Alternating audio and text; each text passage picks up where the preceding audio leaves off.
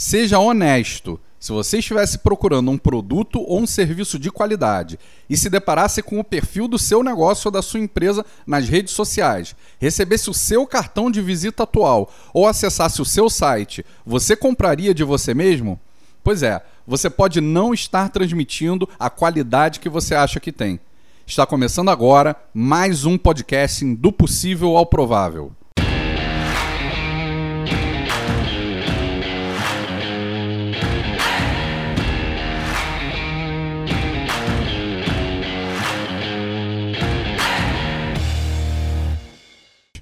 A Disney pinta os postes da entrada todas as noites para que de manhã eles pareçam novos.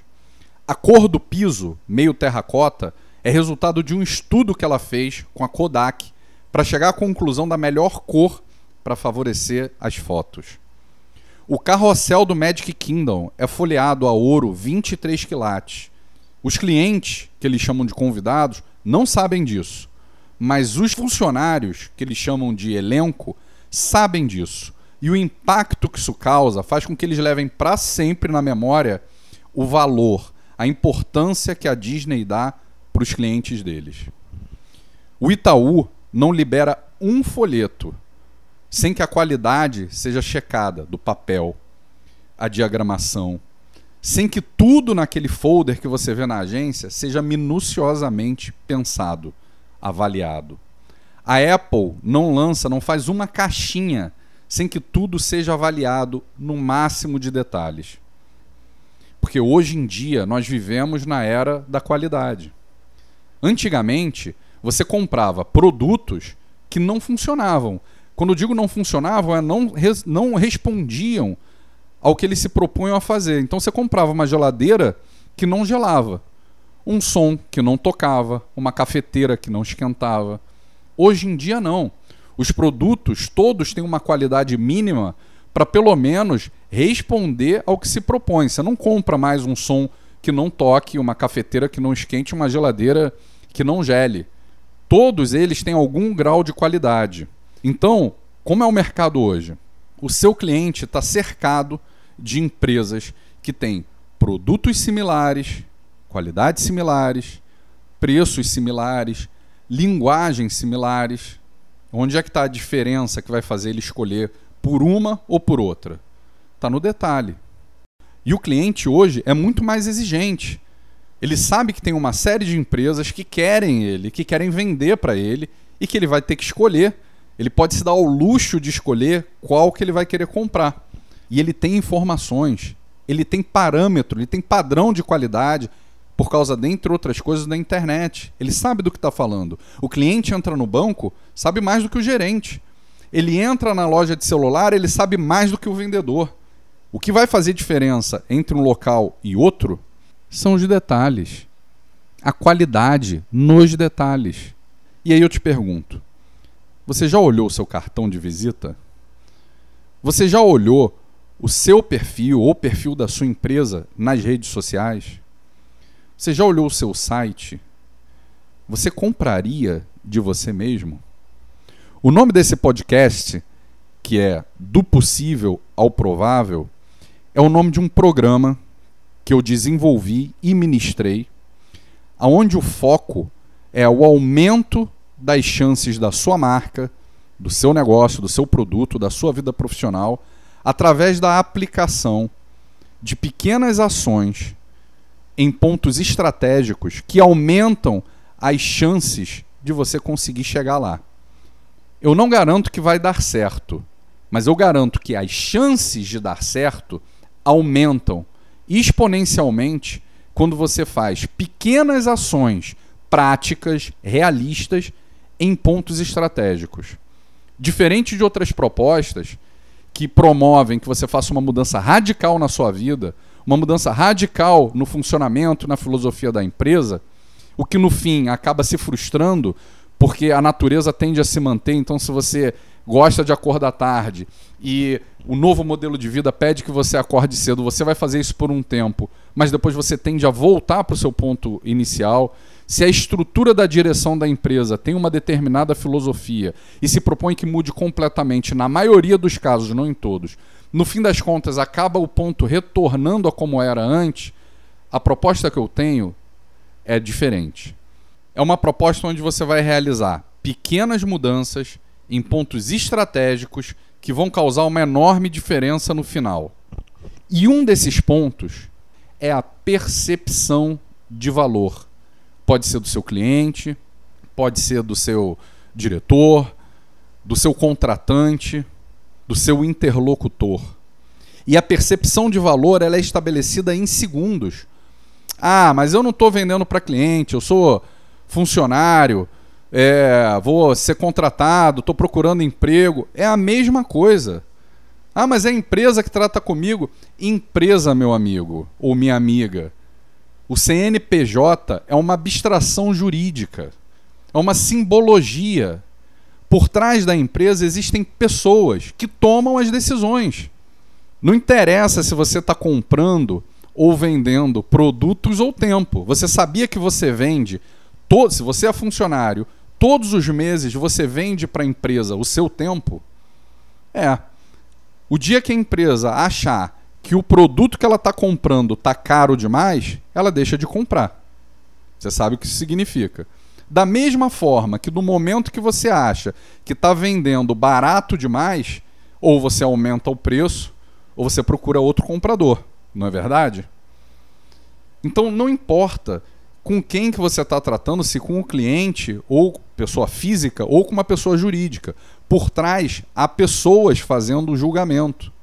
Você pode ter duas grandes multinacionais fazendo uma compra gigantesca de uma frota de Boeings.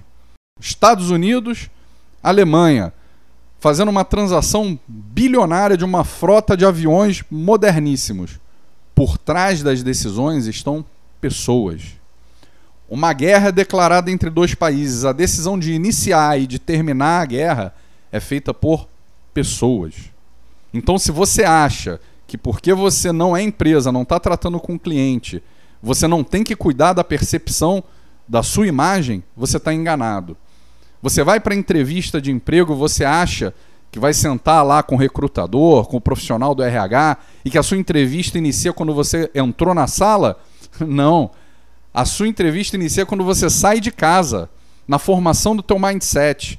Para ser honesto, antes disso, ou você acha que o seu recrutador já não previamente foi lá nas redes sociais para ver o seu perfil? E aí você tem a foto saindo da baladinha, bebeu demais, está com a foto ali? Pois é, é ali que começou a sua entrevista. Eu costumo dizer, quando eu estou treinando é, profissionais, não empresas, que uma negociação, assim como uma entrevista de emprego, ela começa quando ele sai de casa. Na verdade, começa antes disso. Mas iniciou a, o evento quando ele sai de casa subiu no edifício, já está acontecendo.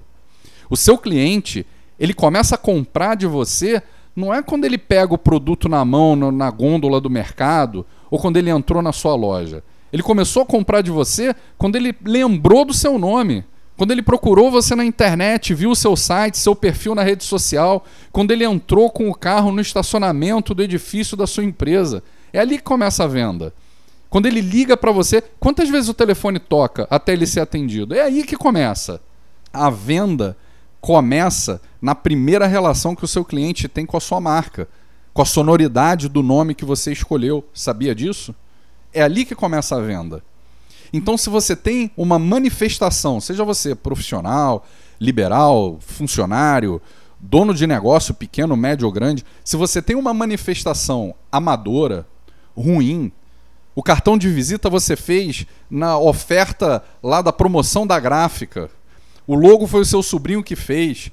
O site está abandonado há oito anos. Para que site? Isso é besteira. Como assim besteira? E a sua rede social está lá feita de qualquer jeito? Você entra numa mesa de negociação, ou o seu vendedor entra numa mesa de negociação, ele já entrou com a metade da negociação perdida. Ele já senta na cadeira vencido. Porque ele tem que ultrapassar agora todo um pântano de percepção ruim que o interlocutor dele, o seu, criou na primeira percepção da sua imagem, do seu negócio. E não adianta falar, não adianta declarar que a sua empresa se preocupa com a qualidade, que vocês têm visão, missão, valores, e você não tem nem o domínio da sua empresa. Sabe quantas vezes eu vejo isso? Eu já vi inúmeras vezes. O anúncio da empresa, somos o melhor, a melhor qualidade, a mais importante da região, entre em contato com a gente, o e-mail é o e-mail público. Do Hotmail, do Yahoo, do Gmail. Nada contra essas empresas, o sistema é ótimo. Gmail deve ser o melhor e-mail do mundo. E é perfeito para você usar como pessoa física. Como profissional, se você é dono de empresa, dono de negócio, não é aceitável, não é razoável que hoje em dia você não tenha o seu próprio domínio. Um domínio custa menos de 100 reais por ano. E você não tem nem o seu domínio. Quer dizer, você quer que o cliente invista em você, compre o seu produto, compre a sua empresa, só que você mesmo não investiu em você antes.